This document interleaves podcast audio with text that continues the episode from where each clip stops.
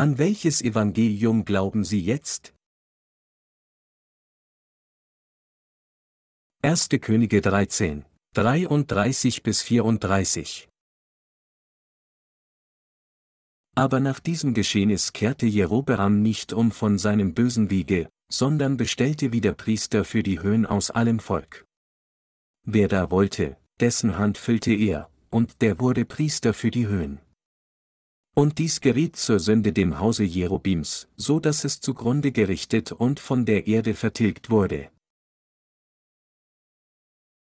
Es regnet leicht.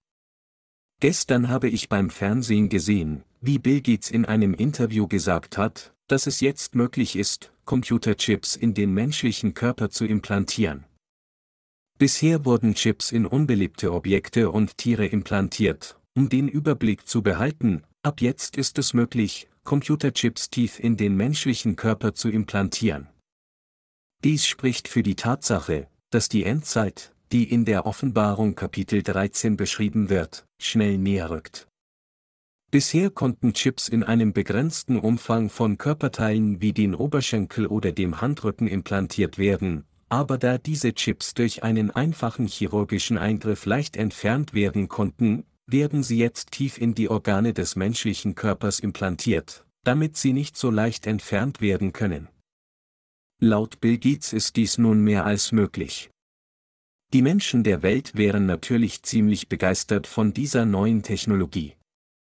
Es gibt bestimmte Annehmlichkeiten, die mit dieser Technologie einhergehen, wenn zum Beispiel jemand entführt wird, könnten Sie ihn mit Hilfe von GPS via Satelliten suchen und lokalisieren. Als ich die Nachricht gestern Morgen hörte, wurde ich daran erinnert, dass das Zeitalter der Offenbarung immer schneller auf uns zukommt. Wir haben gerade einige Verse aus ersten Könige gelesen. Letztens habe ich über Ketzerei gepredigt, und ich bin ein wenig besorgt, dass einige Leute durch das, was ich sage, beleidigt sein könnten. Aber jetzt ist die Zeit für mich, über Ketzerei zu predigen, und ich muss dies weiterhin tun, bis unser Verstand klar erkennen kann, wer die realen Ketzer sind. Ich glaube, dass Menschen auf der ganzen Welt auch das richtige Verständnis von Ketzern haben müssen, damit das Evangelium aus Wasser und Geist noch mehr verbreitet wird. Die heutige Schriftpassage stammt aus 1. Könige 13, 33 bis 34, und hier steht geschrieben, aber nach diesem Geschehnis kehrte Jerobeam nicht um von seinem bösen Wiege, sondern bestellte wieder Priester für die Höhen aus allem Volk. Wer da wollte, dessen Hand füllte er, und der wurde Priester für die Höhen. Und dies geriet zur Sünde dem Hause Jerobims, so dass es zugrunde gerichtet und von der Erde vertilgt wurde. Es steht auch in 1 Könige 12 Uhr und 33 Minuten geschrieben, einst opferte Jerobeam auf dem Altar, den er gemacht hatte in Bethel, am 15. Tage im achten Monat, den er sich in seinem Herzen ausgedacht hatte, und machte den Israeliten ein Fest und stieg auf den Altar, um zu opfern. Diese beiden Passagen sprechen von Jerobeam, einem Mann, der vor Gott eine große Sünde begangen hatte. Er hatte goldene Kälber gemacht, um Gott zu ersetzen, das Datum des Versöhnungstages willkürlich geändert und anstelle von Leviten gewöhnliche Leute zum Priestertum ernannt. Schlimmer noch, er selbst brachte Gott Opfer dar. Zu dieser Zeit erschien ein Diener Gottes und tadelte Jerobims Taten mit den Worten, so spricht der Herr, siehe, es wird ein Sohn im Hause David geboren werden, mit Namen Josia, der wird auf dir schlachten die Priester der Höhen, die auf dir opfern, und wird Menschengebein auf dir verbrennen, 1. Könige 13, 2. Jerobeam kehrte jedoch nicht von seinen bösen Wegen um, sondern machte weiterhin aus gewöhnlichen Leuten Priester, um in den Schreinen zu dienen und Opfer darzubringen. Dies war eine schwere Sünde vor Gott. Wie die Bibel erwähnt, baute Jerobeam viele Schreine in ganz Israel. Opfer wurden zumeist den Götzen in diesen Schreinen dargebracht. Jerobeam stellte goldene Kälber in Den und Bethel auf und ließ das Volk von Israel sie anbeten. Und er baute praktisch überall im ganzen Nordreich Israel Schreine, wo die zehn Stämme Israel lebten. Jerobeam hatte in Den und Bethel goldene Kälber aufgestellt, weil er befürchtete, dass das Volk zum südlichen Königreich Juda zurückkehren könnte. Dies allein war eine große Sünde, aber er ging noch weiter, indem er in jedem Dorf einen Schrein errichtete und sein Volk den Götzen opfern ließ. Jerobims Sünden waren genug, um den Zorn Gottes zu provozieren, und es war wegen dieser Sünden, dass sein ganzes Haus und sein Königreich vernichtet wurde. Jerobeam brachte nicht nur Selbstopfer dar, sondern er machte aus gewöhnlichen Leuten Priester, damit sie an den Schreinen Götzen anbeten. Er ernannte jeden, der zum Priester der Schreine werden wollte. Indem er das Volk von Israel auf diese Weise dazu brachte, Götzen zu dienen, provozierte Jerobeam den Zorn Gottes. Als solche Sünden Jerobims Gottes großen Zorn hervorriefen, wurde das Volk von Israel von Gott zerstört. Aufgrund dieser Sünden verlor Israel seine Souveränität und sein Volk wurde von Ausländern massakriert.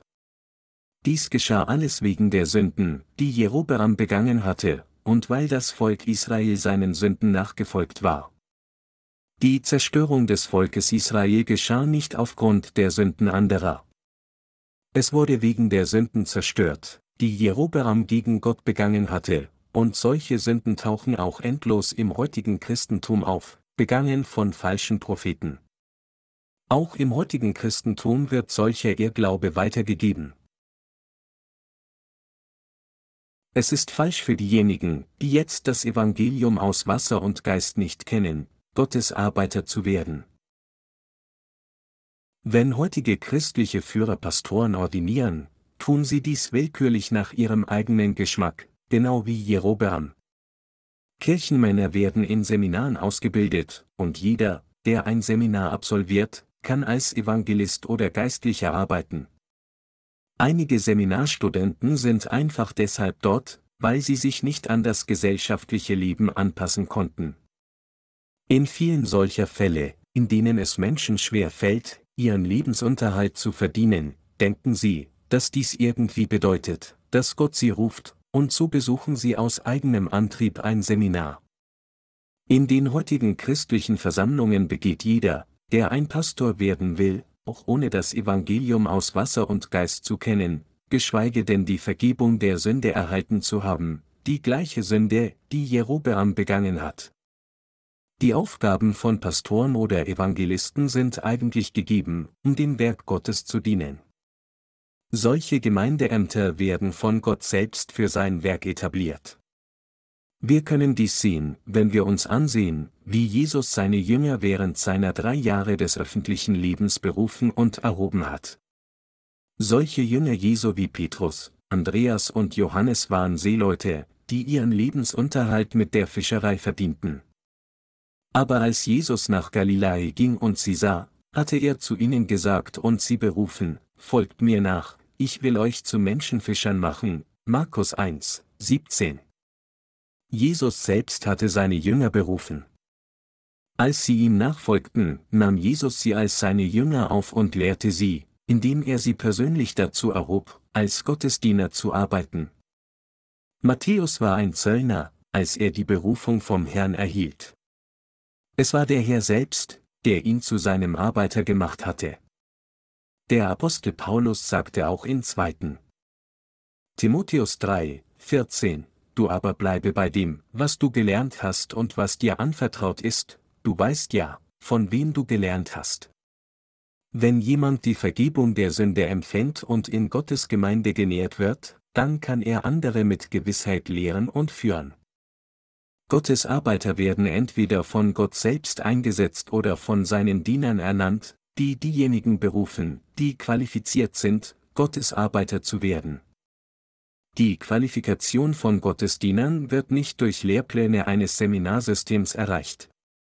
Nur diejenigen, die ihre Herzen mit dem Evangelium aus Wasser und Geist vereint haben, sind qualifiziert, Gottes Arbeiter zu werden.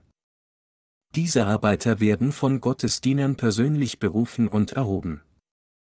Mit anderen Worten, es sind Gottesdiener, die seine Arbeiter aussuchen. So kann nicht einfach jeder, der Gottesarbeiter werden will, tatsächlich einer werden. Durch seine Diener beruft und erhebt Gott selbst persönlich diejenigen, die seine Arbeiter werden sollen, und er verwendet sie für sein Werk. Auf diese Weise wählt er diejenigen aus, die seine Arbeiter werden sollen, schult sie und erzieht sie fest zu seinen Arbeitern. Dies ist der Weg, wie Gott seine Diener erhebt. Im Gegensatz dazu fragte Jerobeam einfach jeden, den er für richtig hielt, willst du Priester werden, und wenn die Antwort ja war, dann ernannte er ihn zum Priester. Mit anderen Worten, nachdem Jerobeam in jedem Dorf einen Schrein gebaut hatte, würde Jerobeam fragen, Hiebe deine Hand, wenn du ein Priester dieses Schreins werden willst. Einige Leute würden dann ihre Hände hieben. Jerobeam wählte dann jemanden aus, den er mochte, und sagte, du bist der verantwortliche Priester hier. So ernannte er Priester. Die Priester, die so ernannt wurden, verneigten sich vor Götzen, räucherten ihnen, hielten Feste ab und praktizierten Böses, indem sie sagten, dieser Götze ist Gott, der euch geführt hat. Was Jerobeam tat, war daher eine große Sünde vor Gott. Heute muss jeder, der qualifiziert ist, Gottesdiener zu werden, zuallererst jemand sein, der durch Glauben an das Evangelium aus Wasser und Geist von all seinen Sünden reingewaschen wurde, und zweitens muss er jemand sein, dessen Herz mit Gottes Werk vereint ist. Diejenigen, deren Glaube an das Evangelium aus Wasser und Geist felsenfest ist, die aus Gottes Sicht passend sind und die ihre Gesinnung auf den Herrn gerichtet haben, sind solche Menschen, die durch die vorhergehenden Diener Gottes zu Gottes Arbeitern erzogen werden. Gottes Arbeiter werden so erhoben, wie Elia Elisa im Alten Testament erhoben hatte. Elia leite in der Zeit des Alten Testaments eine Missionsschule, so wie wir jetzt unsere Missionsschule betreiben. Er hatte also viele Schüler. Aber unter diesen Schülern gab es einen Mann namens Elisa, der Elia besonders eng folgte. Elisa folgte ihm so eingehend, dass er ihn seinen Herrn nannte. Er holte Wasser für seinen Lehrer, um sich die Hände zu waschen. Eines Tages bat Elisa Elia, bitte lass mir zwei Anteile deines Geistes, und schließlich kam er dazu, Elias Mantel zu nehmen und empfing doppelt die Kraft, die Elia erhalten hatte. So folgte er Elia als Gottesdiener nach, um das Volk Israel zu führen. So setzt Gott selbst seine Diener persönlich ein. Heute wissen Gottes Diener, die an das Evangelium aus Wasser und Geist glauben, dass Gott selbst seine Arbeiter durch seine Diener erhebt. Nur die Gläubigen an das Evangelium aus Wasser und Geist sind qualifiziert, Gottes Diener zu werden.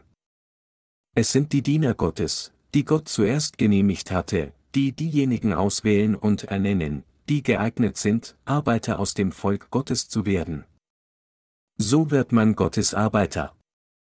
So wie es im Alten Testament der Fall war, so gilt dasselbe Prinzip auch für das Zeitalter des Neuen Testaments. Wen hat der Apostel Paulus als Gottesdiener eingesetzt? Der Apostel Paulus erhob viele Menschen zu Gottes Arbeitern, aber von diesen etablierte er Timotheus, seinen geistlichen Sohn, als einen der treuesten Diener Gottes. Weiter erhob Timotheus auch mehr Jünger. Auf diese Weise werden Gottes Diener durch ihre vorhergehenden Diener Gottes erhoben. Natürlich müssen sie an das Evangelium aus Wasser und Geist glauben. Im Gegensatz dazu konnte während der Herrschaft von König Jerobeam jeder von den gewöhnlichen Leuten Priester werden, indem sie sich einfach freiwillig meldeten, das gleiche passiert auch heute. Wenn einige Leute mit ihrem Unternehmen kämpfen, denken sie bei sich, blockiert mich Gott? Soll ich also ein Seminar besuchen? In vielen Fällen finden sich so Leute in einem Seminar wieder. Wenn jemand zu einem Seminar so geht, den Abschluss erwirbt, wird er als Pastor in seiner Denomination ordiniert. Er wird dann bedingungslos von Leuten als ein Diener Gottes anerkannt, aber tatsächlich lehrt er ein halbes Evangelium, nicht das Evangelium aus Wasser und Geist. Dies ist eines der größten Übel des heutigen Christentums und stellt eine schwere Sünde vor Gott dar. Warum ist das heutige Christentum so wüst geworden? Der Grund, warum sich das heutige Christentum in eine Höhle von Wölfen in Schafkleider verwandelt hat, die goldenen Kälbern dienen, liegt darin, weil es sich in eine Interessengruppe verwandelt hat. Meine Glaubensgenossen, nur weil jemand ein Seminar besucht, bedeutet dies nicht, dass er bedingungslos ein Prediger werden kann. Nur diejenigen, die wirklich die Vergebung ihrer Sünden erhalten haben, indem sie mit ihrem Herzen an das Wort des Evangeliums aus Wasser und Geist glauben, sind fähig und qualifiziert, Gottes Diener zu werden. Gott fragt sie, hast du deine Sünden so weiß wie Schnee weggewaschen, indem du an das Evangelium aus Wasser und Geist geglaubt hast? Hast du dein altes Selbst mit Christus gekreuzigt? Wirst du wirklich nach links gehen, wenn der Herr befiehlt, nach links zu gehen, und nach rechts, wenn der Herr befiehlt, nach rechts zu gehen. Wenn jemand die Fragen des Herrn mit Ja beantwortet und beim Herrn bleiben und sein Leben vereint mit ihm leben möchte, dann kann er Gottes Arbeiter werden. Man kann Gottes Arbeiter und seine Diener nicht willkürlich erheben. Die Diener Gottes, die zuerst an das Evangelium aus Wasser und Geist glaubten, müssen jemandes Glauben mit dem Evangelium der Wahrheit prüfen, und nur wenn sein Glaube für passend befunden wird, wird er als Arbeiter Gottes erzogen. Gottes Diener werden nicht von Sündern erhoben. Einige von ihnen mögen dann fragen, sogar in Gottes Gemeinde sind es die Vorgänger des Glaubens, die männliche und weibliche Arbeiter erheben, und so, wie können sie sagen, dass es Gott ist, der sie erhebt, und nicht Menschen? In Gottes Gemeinde erhebt Gott selbst persönlich seine Arbeiter durch seine Diener von denen, die an das Evangelium aus Wasser und Geist glauben. Auch unsere Gemeinde hatte von Anfang viele Arbeiter erhoben. Zu dieser Zeit brauchte die Gemeinde dringend Gottes Arbeiter.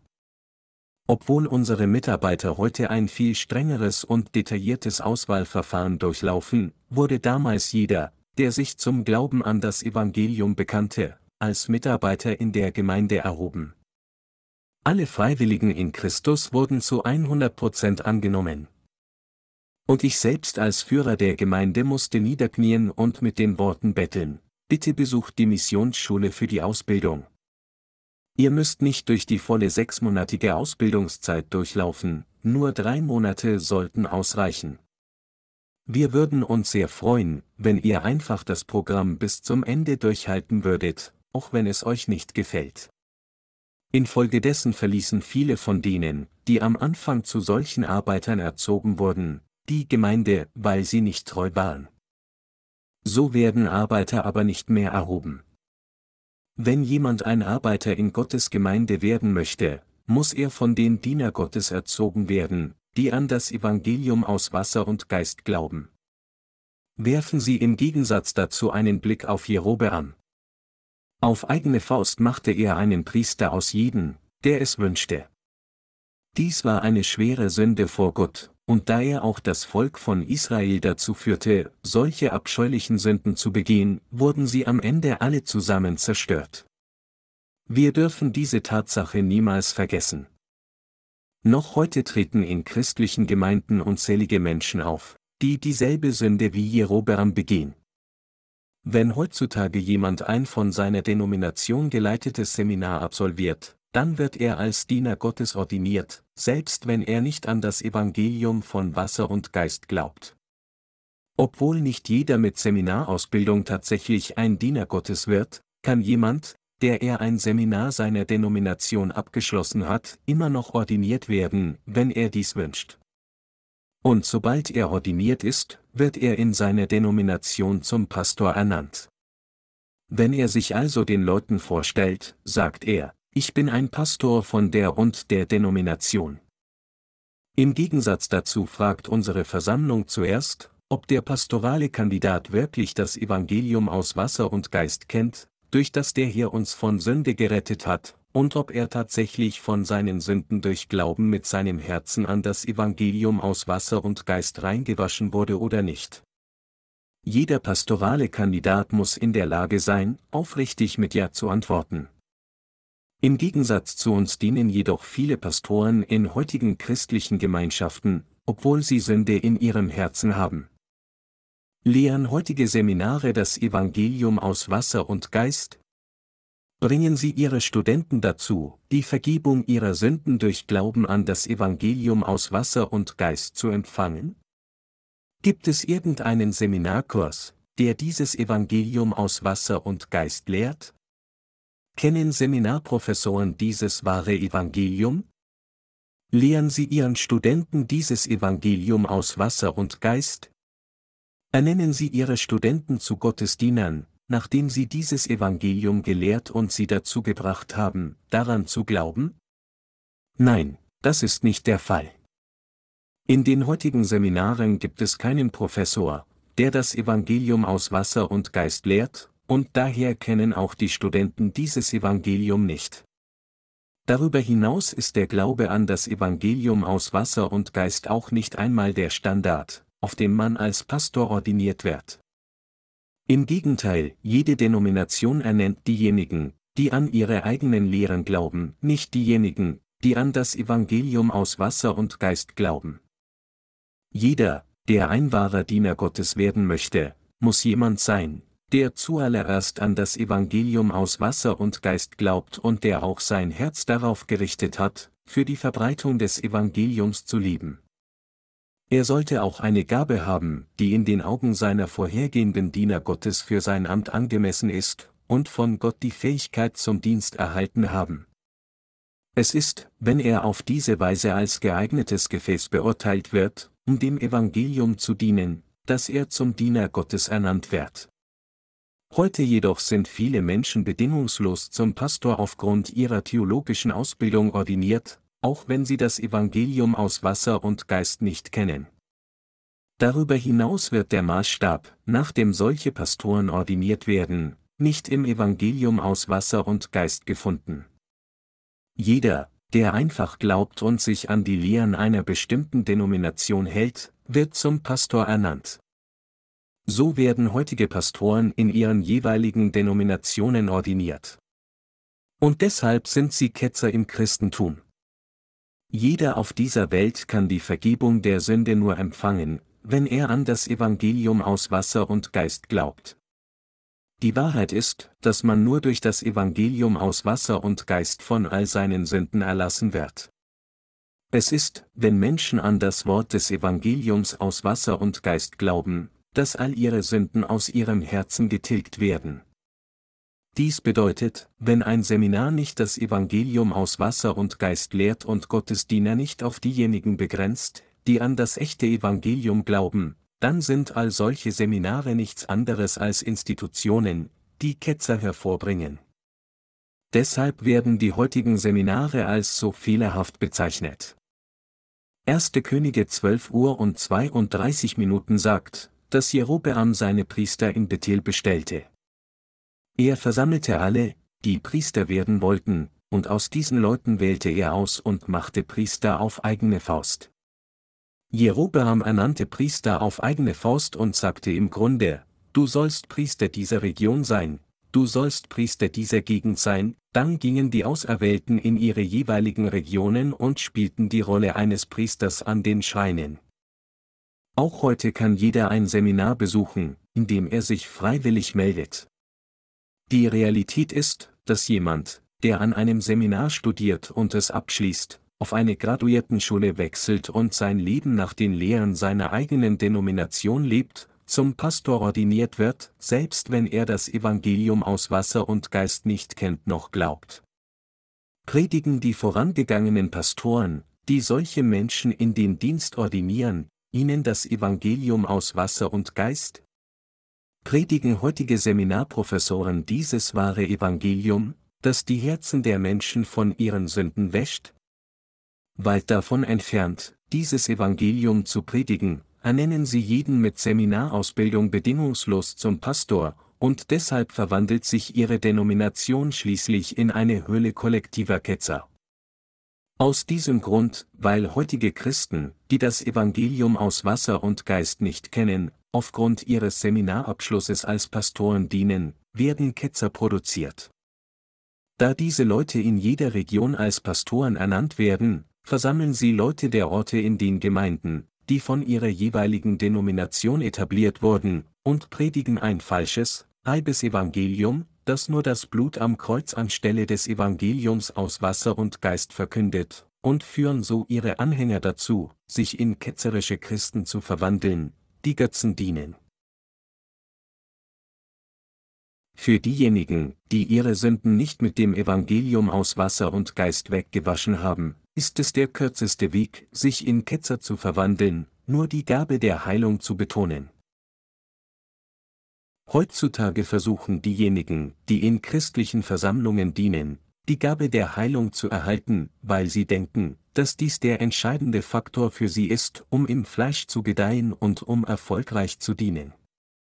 Alles, was sie zu ihrer Versammlung sagen, ist folgendes, ich bete, dass es euch in allen Dingen gut geht und ihr gesund seid, ganz gleich, ob es eurer Seele gut geht oder nicht. Sie veranstalten Erweckungstreffen und laden Menschen ein, um Heilung zu erfahren, und sie ziehen auch Ungläubige in ihr Gefolge. Sie schalten Werbung und sagen zu den Leuten, Pastor so und so hält an dem Datum ein Erweckungstreffen im Stadion so und so. Kommen Sie zu dieser Zeit. Wenn Sie kommen, werden Sie von Ihren körperlichen Krankheiten geheilt werden. Das Werk der Heilung wird in Ihnen entstehen, wenn Sie kommen. Alle Arten von Kranken werden von ihren Krankheiten geheilt, wenn dieser Pastor betet, von Krebspatienten bis hin zu den Lahmen. Viele Leute, die zum letzten Erweckungstreffen kamen, wurden tatsächlich geheilt. Menschen strömen dann in Scharen zum Erweckungstreffen, um Heilung zu erfahren und das Wort Gottes zu hören. Wenn der Prediger sagt, kommen Sie nach vorne, wenn Sie an Jesus glauben wollen, würden viele Menschen nach vorne gehen. Der Prediger würde sie dann beten lassen, um Jesus als ihren Retter zu empfangen. Es ist so einfach für einen solchen Pastor, sie dazu zu bringen, an Jesus zu glauben. Der Pastor sagt ihnen, sie sollen ihm nachsprechen, Jesus, ich bin ein Sünder. Er würde ihnen dann sagen, sie sollten ihm noch einmal nachsprechen, Herr, ich war für meine Sünden zur Hölle bestimmt, und die Leute würden seine Worte wiederholen. Der Prediger würde weiterhin sagen, aber du bist für mich am Kreuz gestorben, und dafür danke ich dir. Du hast dein Blut für mich vergossen, meine Sünden weggewaschen und mich von meinen Sünden gerettet. Also glaube ich jetzt an dich. Heute nehme ich dich als meinen Retter an. Ich bete im Namen Jesu. Wenn jemand auf diese Weise das gleiche Gebet spricht, wird er als jemand bestätigt, der Jesus empfangen hat. Pastoren, die mit der Pfingstgemeinde verbunden sind, predigen oft wie folgt. Gott sagte, ich bete, dass es dir in allen Dingen gut geht und du gesund bist, so wie es deiner Seele gut geht. Gott sagte auch, aber er ist nun unserer Missetat willen verwundet und um unserer Sünde willen zerschlagen. Die Strafe liegt auf ihm, auf dass wir Frieden hätten, und durch seine Wunden sind wir geheilt. Unser Herr nahm all unsere Krankheiten und Missetaten weg. Meine Glaubensgenossen, unser Herr hat all unsere Krankheiten geheilt. Zu dieser Stunde bitte ich Sie, Ihre Hand dort aufzulegen, wo es weh tut. Dann würde jeder, der krank ist, seine Hand auflegen, wo immer es weh tut, vom Kopf bis zur Hand, dem Herzen, dem Becken, dem Bein, der Brust und so weiter. Und dann würde der Pastor kühn beten, ich befehle im Namen des Herrn Jesus Christus, geht weg alle Krankheiten. Werdet von allen Krankheiten geheilt.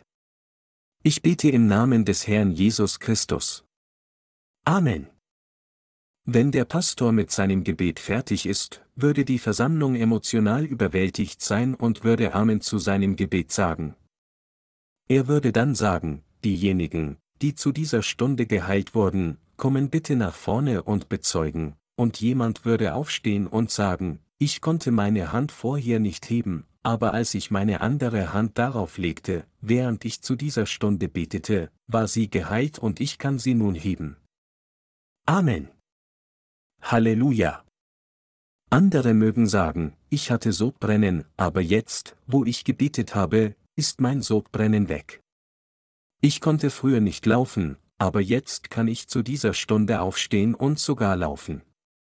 Ich konnte nicht gut sehen, aber jetzt, wo der Pastor für mich gebetet hat, kann ich sehen. Der Herr hat meine Krankheit wirklich geheilt.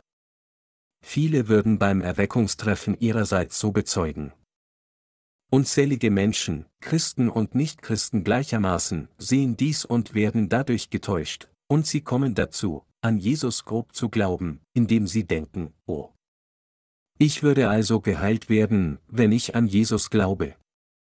Ich würde reich werden und ich würde auch zum Himmel gehen, wenn ich an Jesus glaube. Wenn diese Menschen jedoch nach Hause zurückkehren, würde das Sodbrennen zurückkehren und ihr Augenlicht würde wieder verloren gehen. Sie wären nichts weiter als Opfer geistlichen Betrugs. Heutzutage ziehen Ketzer, die dem Weg Jerobims folgen, Menschen an und beten für sie unter einem Banner von Werbung, das die Gabe der Heilung in ihren Erweckungstreffen ankündigt. Viele kranke Menschen sind verzweifelt. Was auch immer ihre Beschwerden sein mögen, sie alle wollen geheilt werden. Wenn weder Medizin noch irgendeine Operation sie heilen können, wenn ihr größter Wunsch darin besteht, von ihren Krankheiten geheilt zu werden, wird ihnen gesagt, dass sie die Gabe der Heilung erhalten würden, wenn sie an Jesus glauben, und deshalb strömen sie zu diesen Erweckungstreffen. Und da der scheinbar begabte Pastor für sie betet, ist es möglich, dass sie sich je nach Zustand ihrer Gedanken vorübergehend erleichtert und besser fühlen. Sobald sie jedoch wieder zu Hause sind, ist es sehr wahrscheinlich, dass sie einen Rückfall erleiden, ihre Krankheit wächst möglicherweise und tötet sie schließlich. Meine Glaubensgenossen, Sie müssen sich daran erinnern, dass unzählige Menschen, die von Charismatikern getäuscht wurden, jetzt sowohl in Körper als auch in Geist zugrunde gehen. Unter den Ketzern in heutigen christlichen Versammlungen, die das Evangelium aus Wasser und Geist nicht kennen, sind es die sogenannten Geistlichen, die die Menschen am meisten mit der Gabe der Heilung täuschen, während sie die ganze Zeit den Namen von Jesus anrufen. Wenn diese falschen Propheten vor der Gegenwart des Herrn stehen, würden sie alle zu ihm sagen, Herr, Herr, haben wir nicht in deinem Namen geweissagt, in deinem Namen Dämonen ausgetrieben und in deinem Namen viele Wunder getan? Aber der Herr wird zu ihnen sagen, ich habe euch noch nie gekannt, weicht von mir, ihr Übeltäter.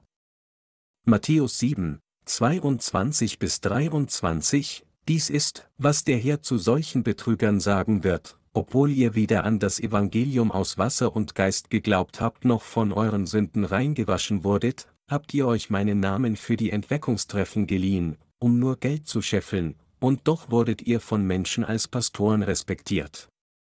Als ihr auf dieser Erde lebtet, konntet ihr bequem in eurem Fleisch leben, aber jetzt ist die Zeit für euer Urteil.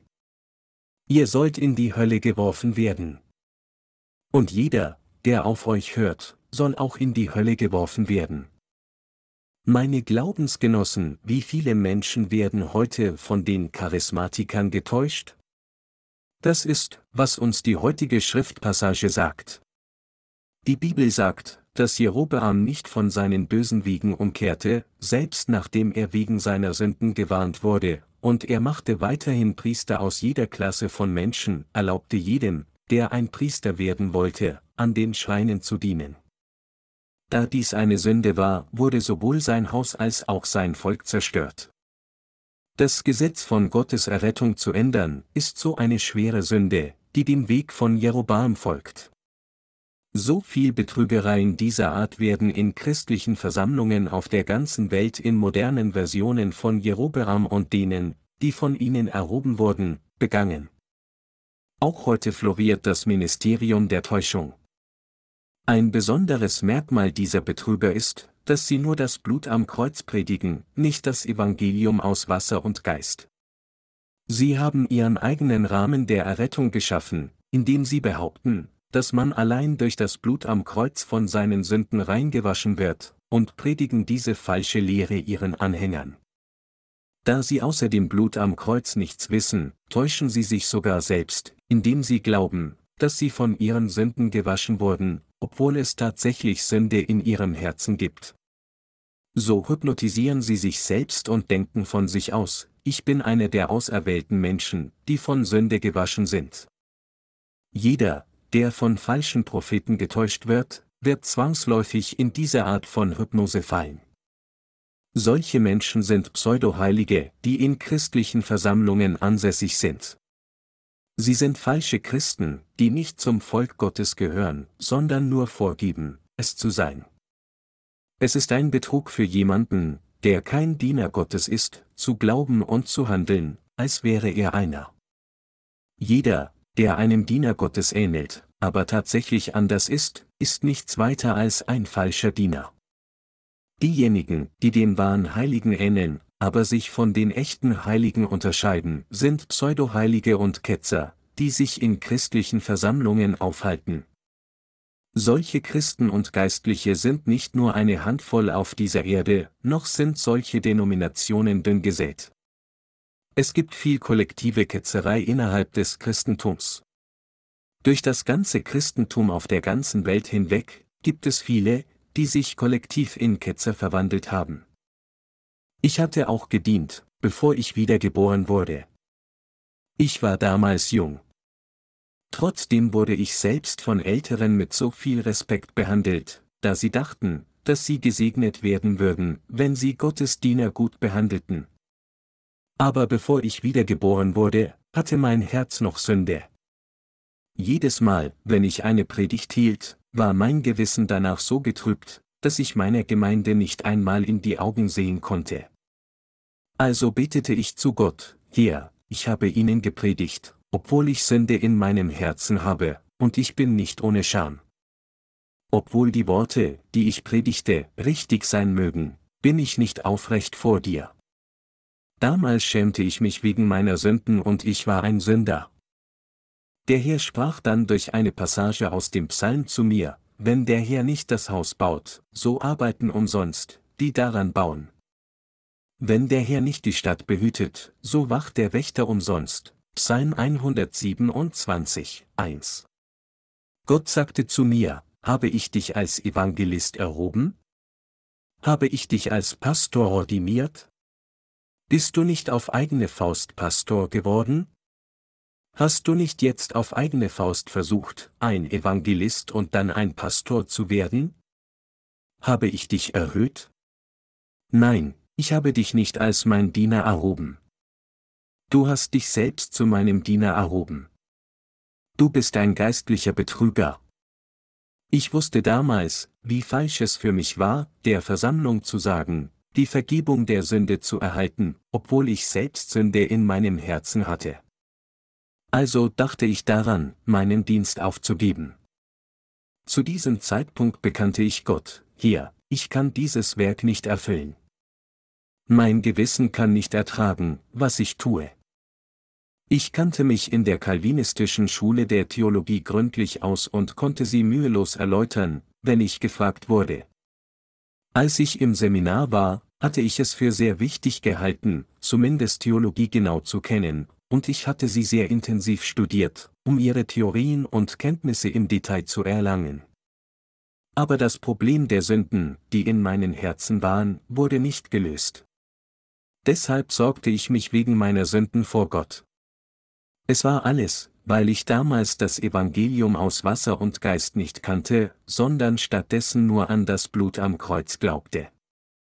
Damals predigten alle Theologen auf der ganzen Welt und alle Geistliche gleichermaßen nur das Blut am Kreuz. Ich betete und betete ängstlich zu Gott. Schließlich ermöglichte Gott es mir, die Wahrheit des Evangeliums aus Wasser und Geist zu erkennen. Ich dachte, dass, wenn der Hohepriester im Alten Testament die Sünden der Israeliten durch Auflegen seiner Hände auf das Opfertier weitergegeben hatte, es dann im Neuen Testament auch etwas Gleiches geben muss. Das ist, weil das Wort des Alten Testaments eindeutig eine entsprechende Übereinstimmung im Neuen Testament hat. Also durchsuchte ich das Wort Gottes und dachte, wenn die Sünden der Israeliten mit dem Auflegen der Hände im Alten Testament weitergegeben wurden, dann muss auch im Neuen Testament geschrieben stehen, wie die Sünden der Menschheit mit dem Auflegen der Hände weitergegeben wurden. Immer wenn ich Matthäus 3, 13 bis 17 las, hatte ich mich immer gefragt, warum Jesus von Johannes dem Täufer getauft wurde, und war beunruhigt über meinen Mangel an Verständnis, aber eines Tages kam das Licht der Wahrheit in mein Herz, und durch die Gnade Gottes erkannte ich ein für allemal die Wahrheit. Es heißt, lass es jetzt geschehen. Denn so gebührt es uns, alle Gerechtigkeit zu erfüllen, Matthäus 3, 15. In diesem Moment erkannte ich, wer Johannes der Täufer war. Johannes der Täufer war nicht nur ein Prophet, sondern Gottes Diener, der die Sünden der Menschheit ein für allemal auf Jesus Christus übertragen würde. Ich durchsuchte dann die Bibel, um mehr über Johannes den Täufer herauszufinden. Da Jesus ihn Elia nannte, schaute ich im Alten Testament nach Berichte von Elia von 1. Könige bis Malachi. Ich richtete meine Aufmerksamkeit auch auf die Geburt von Johannes dem Täufer und fand heraus, dass er als Repräsentant der Menschheit erhoben wurde. Jesus selbst bezeugte Johannes den Täufer mit den Worten, unter allen, die von einer Frau geboren sind, ist keiner aufgetreten, der größer ist als Johannes der Täufer, der aber der kleinste ist im Himmelreich, ist größer als er. Wenn Johannes der Täufer der größte von all denen war, die von einer Frau geboren sind, war er größer als Mose, Elia, der Prophet Jesaja und der Prophet Daniel. Er war der Repräsentant der ganzen Menschheit. Er war der geistliche Hohepriester, der unsere Sünden auf Jesus Christus übertragen würde. Er war der letzte Prophet der Ära des Alten Testaments. Ich erkannte, dass die Sünden der Welt zu Ende gehen sollten, als Johannes der Täufer Jesus taufte. Ich begriff, dass, als Johannes der Täufer Jesus taufte, all meine Sünden und alle Sünden der ganzen Welt auf Jesus übertragen wurden und dass Jesus alle Gerechtigkeit Gottes erfüllte, indem er jede einzelne Sünde der ganzen Welt annahm. In diesem Moment erreichte mein Verstand ein Verständnis, in dem ich erkannte, oh, dies ist also das Evangelium aus Wasser und Geist. Deshalb sprach Jesus in Matthäus 3, 15 von aller Gerechtigkeit. Was bedeutet alle Gerechtigkeit? Es bedeutet alles, was richtig ist. Es bedeutet, dass durch die, so, Taufe in Form des Aufliegens der Hände, Jesus alles vollkommen richtig erfüllt hat. Die Worte, denn so, hier sind, Rotoska, auf Griechisch, die, nur auf diese Weise, am passendsten, oder, es gibt keinen anderen Weg als diesen, bedeuten.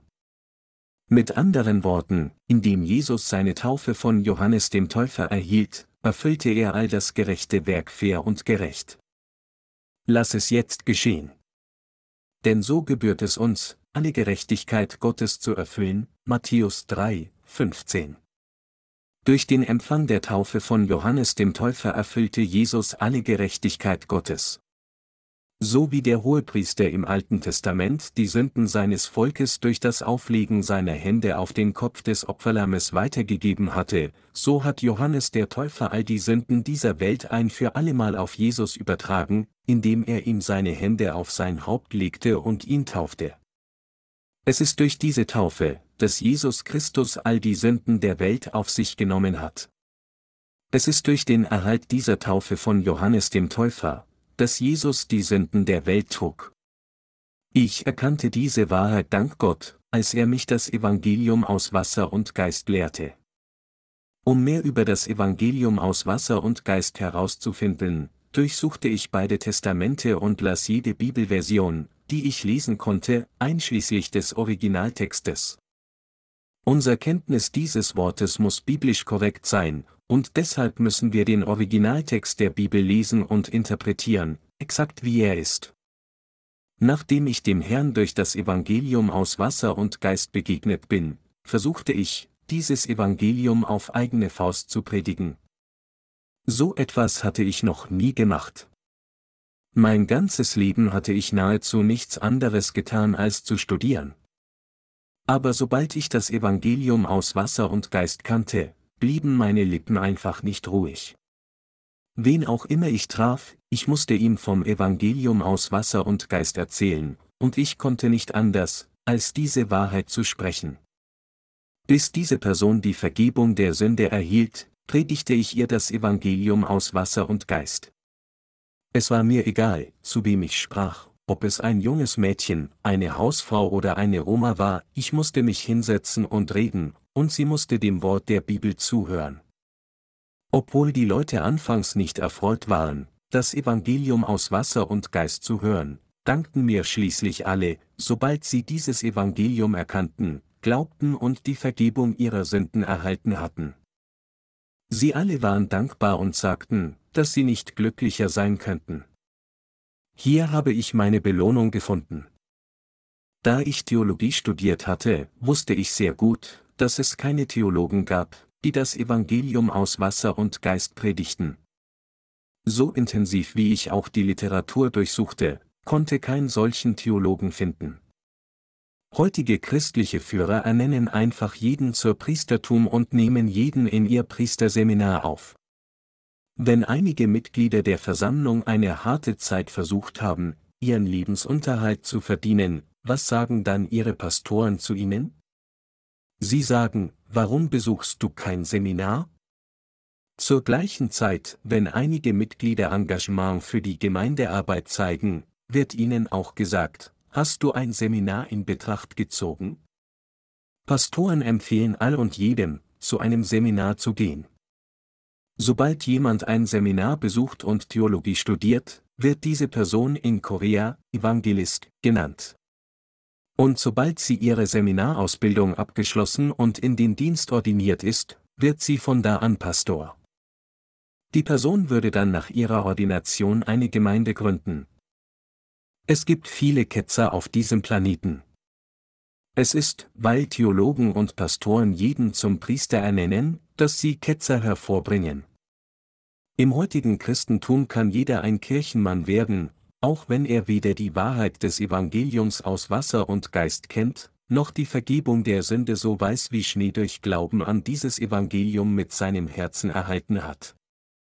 Folglich hören und lernen Christen unter diesen Unerlösten, Blinden führen jetzt nur die Lehre vom Blut am Kreuz. Als Ergebnis ihres Glaubens an diese christliche Doktrin, die behauptet, alle unsere Sünden wurden mit dem Blut am Kreuz weggewaschen, sind sie sicher, dass sie, soweit es Lehrfragen betrifft, sündlos sind, obwohl ihre Sünden intakt in ihrem Herzen bleiben. Jeder, der unter solchen Predigern lernt, ist ein Ketzer. Deshalb sind so viele Christen Ketzer geworden. Diese Menschen haben nichts mit Jesus zu tun. Dies ist der Unterschied zwischen weltlichen Gemeinden und Gottes Gemeinde. Wenn weltliche Christen ein ernsthaftes Problem in ihren Herzen finden und Gott um seine Hilfe bitten müssen, können sie ihre Lippen nicht öffnen und direkt sagen, Gott, bitte hilf mir, denn es gibt Sünde in ihren Herzen. Wenn also Ketzer beten, ist das allererste Gebet, das sie darbringen, ein Busgebet. Selbst wenn sie beten, um Gottes Hilfe zu erbitten, bringen sie in der Regel zuerst Busgebete dar. Während einige ein langes Busgebet sprechen und andere ein kurzes sprechen mögen, ist das der einzige Unterschied, wann immer sie sich Gott nähern, stellen sie alle zuerst sicher, ihre Busgebete darzubringen. Im Gegensatz dazu, wenn die Gläubigen an das Evangelium aus Wasser und Geist vor Gott etwas falsch machen, geben sie ihr Fehlverhalten ihm gegenüber ehrlich zu. Und sie kommen im Glauben zu Gott in der Gewissheit, dass sie von ihren Sünden errettet wurden, weil sie glauben, dass Jesus Christus all ihre Sünden durch seine Taufe auf sich genommen und sie alle weggewaschen hat, indem er sein Blut am Kreuz vergoss. Diejenigen jedoch, die das Evangelium aus Wasser und Geist weder kennen noch daran glauben, müssen jedes Mal Busgebete darbringen, wenn sie zum Herrn kommen, um zu ihm zu beten. Weil ihre Herzen immer noch Sünde haben, können sie nicht anders, als Busgebete anzubieten, indem sie sagen, Herr, Bitte vergib mir, denn ich habe gesündigt. Wann immer Sie versuchen, sich Gott zu nähern und zu ihm zu beten, versuchen Sie, von Ihren Sünden reingewaschen zu werden, indem Sie zuerst Ihre eigenen Busgebete darbringen. Im Gegensatz zu ihnen sinnen diejenigen, die an das Evangelium aus Wasser und Geist glauben, immer wieder über dieses Evangelium nach. Die Gedanken der Gerechten meditieren die ganze Zeit über das Evangelium und erinnern sich an Folgendes, ich habe kein Sünde. Mit dem Evangelium aus Wasser und Geist hat der Herr alle meine schmutzigen Sünden so weiß wie Schnee weggewaschen. Durch seine Taufe trug er all diese schmutzigen und trüben Sünden von mir, wusch sie rein, indem er sein Blut vergoss und wieder von den Toten auferstand, und hat mich so weiß wie Schnee gemacht. Deshalb können wir, die Gläubigen an das Evangelium aus Wasser und Geist, kühn zu Gott kommen und zu ihm bieten. Auch wenn wir in unseren Handlungen unzureichend sein mögen und Sünde begehen, können wir dennoch mutig zu Gott beten, Vater, bitte hilf mir. Das ist, weil Gott sagte, der Gerechte wird aus Glauben leben, Römer 1, 17. Deshalb sind diejenigen, die an das Evangelium aus Wasser und Geist glauben, Gottes Kinder, sein Volk und seine Arbeiter. Und sie werden immer von Gott unterstützt. In Gottes Augen sind es diejenigen, die an das Evangelium aus Wasser und Geist glauben, die orthodox sind. Im Gegensatz dazu sind diejenigen, die das Evangelium aus Wasser und Geist nicht kennen und nicht daran glauben, alle Ketzer. Diejenigen, die nur das Blut am Kreuz predigen und glauben, dass man irgendwie einfach durch Glauben an Jesus gerettet wird, obwohl man Sünde in seinem Herzen hat, sind auch alle Ketzer. Solche Menschen begehen nichts anderes als genau die Sünde von Jerobeam, die in der heutigen Schriftpassage beschrieben wird, und all diese Menschen sind zum Gericht Gottes verdammt. Sie werden alle vom Angesicht der Erde vertilgt, so wie es geschrieben steht, und dies geriet zur Sünde dem Hause Jerobims, so dass es zugrunde gerichtet und von der Erde vertilgt wurde. Am Ende werden sie nicht in der Lage sein, in den Himmel einzutreten. Es gibt viel zu viele Menschen, die auf dieser Welt verflucht sind, obwohl sie an Jesus glauben. Selbst unter denen, die bekennen, an das Evangelium aus Wasser und Geist zu glauben, gibt es viele, die in die Gemeinde gekommen sind, ohne diese Wahrheit zunächst vollständig zu erkennen, und ihr Glaubensleben entsprechend führen. Solche Menschen müssen ihre Herzen noch einmal wahrheitsgemäß prüfen und sich fragen, Glaube ich wirklich an das Evangelium aus Wasser und Geist? Wir müssen wahrhaftig an das Evangelium aus Wasser und Geist glauben. Wir müssen von ganzem Herzen an das Evangelium aus Wasser und Geist festhalten. Nur dann können wir mit Gott wandeln. Nur dann bleiben wir in Christus und vermeiden es, Ketzer zu werden. Und nur dann sind wir nicht vom Herrn verflucht. Jeder, der nicht an das Evangelium aus Wasser und Geist glaubt, ist verflucht. Was ist dann mit ihnen? Glauben Sie an das Evangelium aus Wasser und Geist? Da Gott uns dazu führte, an das Evangelium aus Wasser und Geist zu glauben, haben wir unsere Errettung erhalten. Und Gott hat uns zu seinen Dienern erhoben. Auf diese Weise sind wir zu der Art von Menschen geworden, die in der Lage sind, das Evangelium aus Wasser und Geist auf der ganzen Welt zu predigen und darauf hinzuweisen, wie Ketzer wirklich vor Gott sind. Ich möchte, dass Sie alle erkennen, dass ich hier niemanden verurteile, sondern ich halte eine Predigt nur, um Ihnen zu helfen, die richtige Entscheidung zu treffen und diesen ketzerischen Gruppen zu entkommen. Ich bitte Sie alle, dies zu erkennen. Jetzt ist es Zeit für Menschen, der Ketzerei zu entkommen. Viele Menschen sind in der Sünde der Ketzerei verstrickt. Auch sie müssen von den Sünden der Welt gerettet werden. Auch sie müssen der kollektiven Ketzerei entkommen, das Waschen ihrer Sünden durch Glauben an das Evangelium aus Wasser und Geist erhalten und so ihre wahre Erlösung erreichen. Doch wie viele Menschen sind immer noch nicht in der Lage, sich selbst dazu zu bringen, dies zu tun. Genau deshalb müssen wir das Evangelium aus Wasser und Geist auf der ganzen Welt predigen. Wir müssen Christen auf der ganzen Welt über Ketzerei erzählen und ihnen erklären, warum sie Ketzer geworden sind, damit sie selbst zuerst den Grund erkennen. Es ist so eine frustrierende Tragödie für mich, so viele Christen auf der ganzen Welt unter der Last ihrer Sünden wehklagen zu sehen. Deshalb predige ich Gottes Wort über Ketzerei und werde ein Predigtbuch zu diesem Thema veröffentlichen. Und dieses Buch wird in allen Sprache der Welt übersetzt und auf der ganzen Welt verteilt werden. Menschen auf der ganzen Welt werden dann beim Lesen dieses Buches erkennen, ich war die ganze Zeit in Ketzerei gefangen. Es ist mein aufrichtiger Wunsch, dass viele dies erkennen, die Erlösung annehmen, die durch das Evangelium aus Wasser und Geist gekommen ist, und so zu Gott zurückkehren würden. Es ist aus diesem Grund, dass ich jetzt dieses Wort predige. Aber es ist nicht genug, nur ein oder zweimal über dieses Thema zu predigen. Sind wir nicht von so vielen Ketzern umgeben? Unter denen, die bekennen, an Jesus zu glauben, sind diese Ketzer so weit verbreitet. Sie glauben an das Evangelium aus Wasser und Geist, und so, gibt es irgendeine Sünde in ihrem Herzen oder nicht? Sie haben überhaupt keine Sünde. Aber was ist mit denen, die behaupten, die Vergebung ihrer Sünden allein durch Glauben an das Blut Jesu erhalten zu haben? Bleiben ihre Herzen mit Sünde oder sind sie sündlos? Natürlich haben sie immer noch ihre Sünden intakt. Sie selbst bekennen, dass ihre Sünden immer noch da sind, und sie bleiben tatsächlich mit Sünde.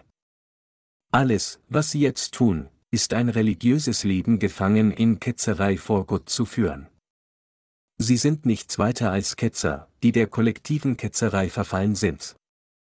Sie müssen in der Lage sein, diejenigen, die in kollektive Ketzerei gefangen sind, von den wahrhaft Wiedergeborenen zu unterscheiden, die an das Evangelium aus Wasser und Geist glauben.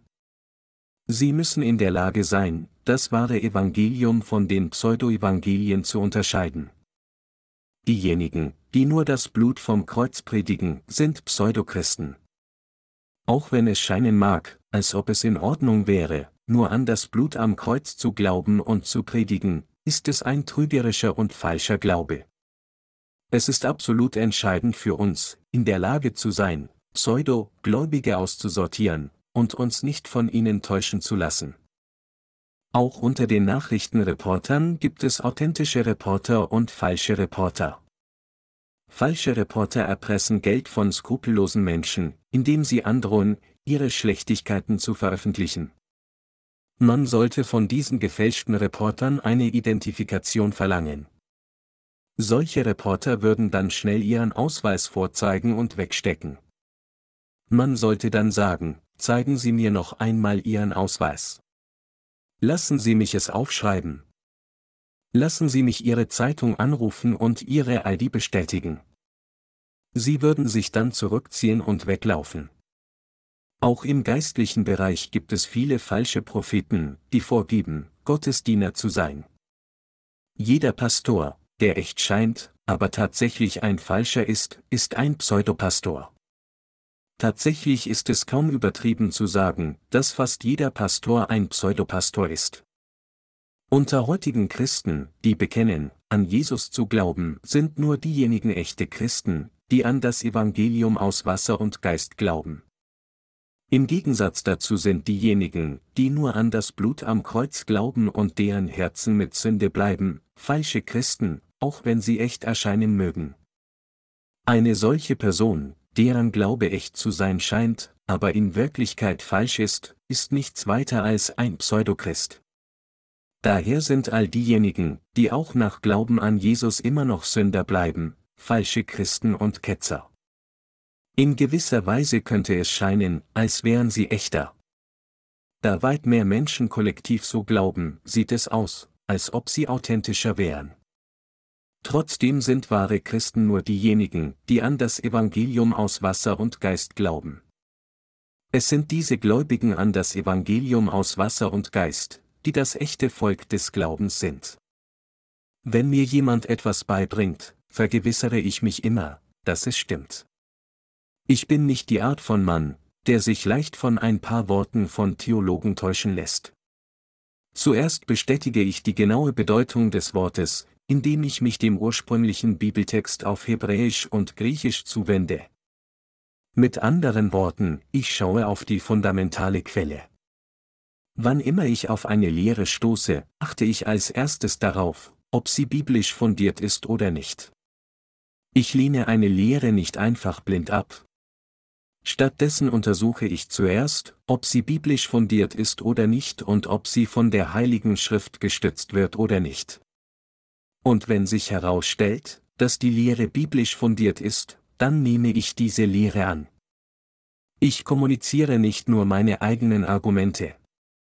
Ich behaupte auch nicht, dass etwas anderes als meins unbedingt falsch ist. Ich akzeptiere voll und ganz die Lehren anderer Menschen, solange sie biblisch fundiert sind. Das Problem jedoch ist, dass jedes Evangelium, das von heutigen christlichen Ketzern gepredigt wird, falsch ist, und deshalb kann ich es nicht in meinem Herzen annehmen. Es ist jetzt nichts Falsches daran, falsche Christen als falsche Gläubige zu bezeichnen, wenn sie es wirklich sind. Diejenigen, die allein an das Blut am Kreuz glauben, behaupten authentische Christen zu sein, aber wenn ich sie frage, erzählen sie mir dann, wie ihre Sünden verschwunden sind, sagen sie, ich habe meine Sünden mit dem Blut am Kreuz weggewaschen. Ist das alles? Ja, das ist alles. Wie hat Jesus dann ihre Sünden weggewaschen? Er wusch sie weg, indem er sein Blut vergoss. Was passiert, wenn sie danach wieder Sünde begehen? Ich würde dann wieder zum Sünder werden und müsste Busgebete darbringen. Sie können mir jedoch nicht antworten, wenn ich Sie frage, die Bibel sagt, dass der Sold der Sünde der Tod ist, und so, wenn Sie Sünde haben, muss unbedingt Blut vergossen werden. Muss Jesus dann erneut sein Blut vergießen, um ihre Sünden für sie auszulöschen? Ich sage Ihnen dann nachdrücklich, so hat der hier unsere Sünden nicht ausgelöscht. Er nahm unsere Sünden ein für allemal auf sich, indem er sich taufen ließ, nachdem er auf diese Erde gekommen war, und dann trug er diese Sünden zum Kreuz und vergoss sein Blut darauf. So hat der hier unsere Sünden getilgt. Nicht an das Evangelium aus Wasser und Geist zu glauben, ist ketzerisch. Deshalb sage ich kühn, dass das heutige Christentum in kollektive Ketzerei gefallen ist. Wenn wir jedoch Menschen treffen und solche Dinge direkt zu ihnen sagen, versuchen viele von ihnen, sich nur mit uns zu streiten, da sie beleidigt sind und ihr Stolz verletzt wird. Aus diesem Grund habe ich meine Predigten in eine Buchform gebracht, um sie mit Menschen zu teilen. Wem mein Buch nach dem Lesen nicht gefällt, der kann es einfach wegwerfen. Ein Leser mag wegen meines Buches beleidigt sein, aber zumindest wird er nicht versuchen, mich persönlich anzugreifen.